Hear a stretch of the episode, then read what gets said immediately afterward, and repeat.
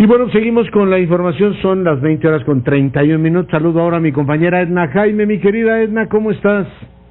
Muy bien, querido Leonardo, ahora, ahora te estoy viendo, muy contenta, muy contenta. La abuela, la abuela Edna Jaime, cuéntanos qué, qué tema, qué tema abordamos el día de hoy. A ver, Leonardo, no puedo dejar pasar, pues, la propuesta de reforma de la Ley Federal de Presupuesto de Responsabilidad Hacendaria.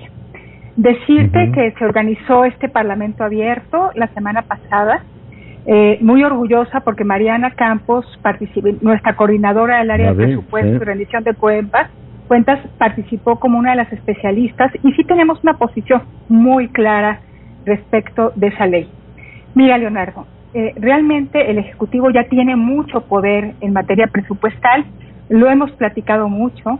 En México Valúa llegábamos más de siete años diciéndolo publicamos un primer estudio que se llamaba La Caja Negra del Gasto, donde probábamos pues que el presidente pues hacía con lo eh, con el presupuesto pues lo que quería. Eh, que lo que aprobaba el legislativo la Cámara de Diputados en este caso pues era ni siquiera indicativo. El presidente en, en el ejercicio hacía adecuaciones adecuaciones hasta extravagantes. Lo único que está bien regulado desde nuestra perspectiva es el artículo 21, el que está sujeto a la reforma y a la controversia en este momento. Este artículo habla del supuesto de emergencia y qué es lo que debe hacerse en materia presupuestal. Primero define la emergencia y la define como una caída en los ingresos de más del 3%. Ya estamos en ese supuesto. Y de hecho, el gobierno, la Secretaría de Hacienda, las autoridades hacendarias, cuando presentaron los precriterios generales de política económica, ya hablaban pues de esta caída importante en los ingresos.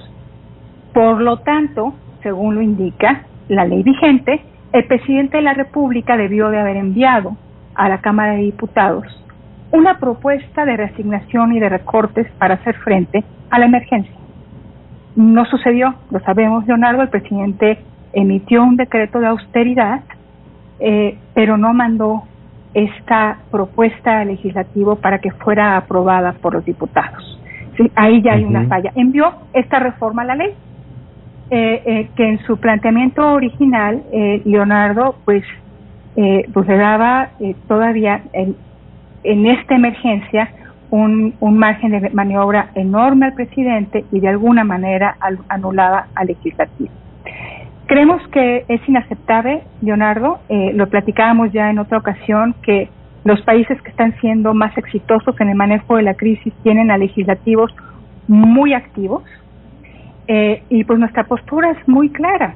Eh, tuve la oportunidad de platicar con Mario Delgado y él me decía que hay un componente en la ley que es positivo y coincido con él que se pretende eh, estrechar el margen de maniobra de, del presidente en cuanto a las adecuaciones, ponerles límites y si se pasan esos límites, esos umbrales, el presidente tendría que regresar a la Cámara de Diputados por aprobación, lo que cual pues el año pasado se, pasó 17%, Edna, el mismo reasignó 17%, lo platicamos con Mario. ¿Me permites que salte el corte? Regreso contigo, Edna. Sí, claro. Bueno, y seguimos con la información, 20 horas con 37 minutos. Vuelvo con Edna Jaime, con quien conversaba. Hablábamos, mi querida Edna, de esta conversación que tuviste con Mario Delgado. Adelante. Sí, que hay un componente en la reforma donde se va a acotar lo que el presidente puede adecuar durante el ejercicio. Eso está bien, este, porque como tú lo decías, hay adecuaciones muy grandes.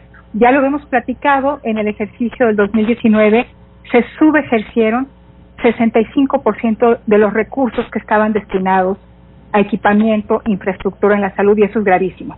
Ahora, ese componente me parece positivo, pero no me parece que el Congreso deba tener menores facultades en una situación de emergencia.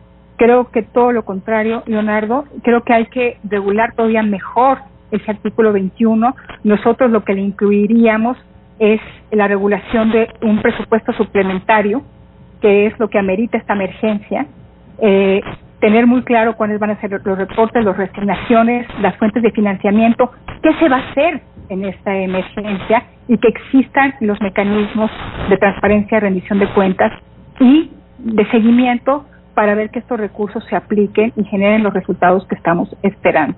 Entonces no necesitamos menos contrapesos, Leonardo.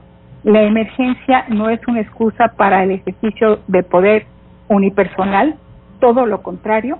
Y esperemos que ahorita estamos en este eh, pues impas, en este paréntesis de dos semanas. Veremos si se convoca un periodo extraordinario para eh, eh, votar eh, el dictamen eh, ojalá y que como en los términos en que está no se apruebe, que el legislativo pelee por el papel que le corresponde y le da la propia constitución en el proceso presupuestal.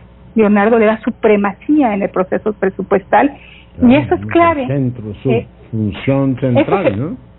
Es su función central, ¿no? Hay alguien les decía, si la pierde, pues entonces cerremos al legislativo.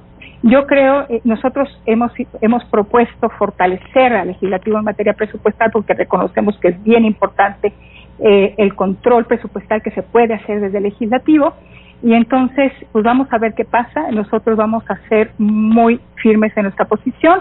Sacamos un comunicado, eh, tuvimos afortunadamente múltiples adhesiones de personas e instituciones. Somos muchos convencidos de que este país necesita contrapesos y no no debilitarlo.